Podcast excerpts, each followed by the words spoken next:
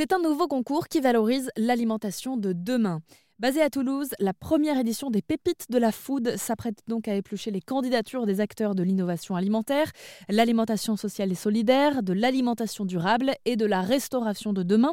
Si cela vous parle, ne bougez pas. Je suis au téléphone avec Anaëlle Marie, présidente de l'association Les Pépites qui co-organise ce concours. Bonjour Anaëlle. Bonjour. Bienvenue sur l'antenne d'Airzen Radio pour parler de ce concours dont, euh, ça y est, hein, la première édition a été euh, lancée. J'aimerais m'intéresser au off, aux coulisses de ce concours. On s'y prend euh, combien de temps à l'avance pour tout organiser? Ça fait à peu près 6-8 mois euh, que l'on travaille avec euh, le bureau de l'association, qu'on réfléchit à une manière de pouvoir euh, faire émerger toute cette innovation de, l'alimentaire.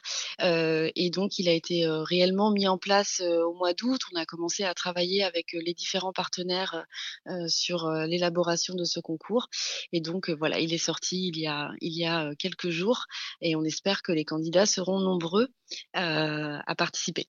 Les inscriptions se déroulent jusqu'au 17 novembre. Comment on candidate d'ailleurs si on est un acteur de l'alimentation de demain, euh, qu'on se sent concerné par ce concours, qu'on est sur la région euh, toulousaine Comment ça se passe?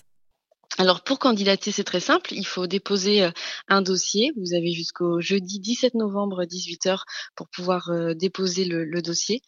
Et euh, ensuite, il y aura un premier comité de sélection et les nominés seront seront sélectionnés au cours d'un jury final qui aura lieu à l'occasion du Régal Pro le 8 décembre.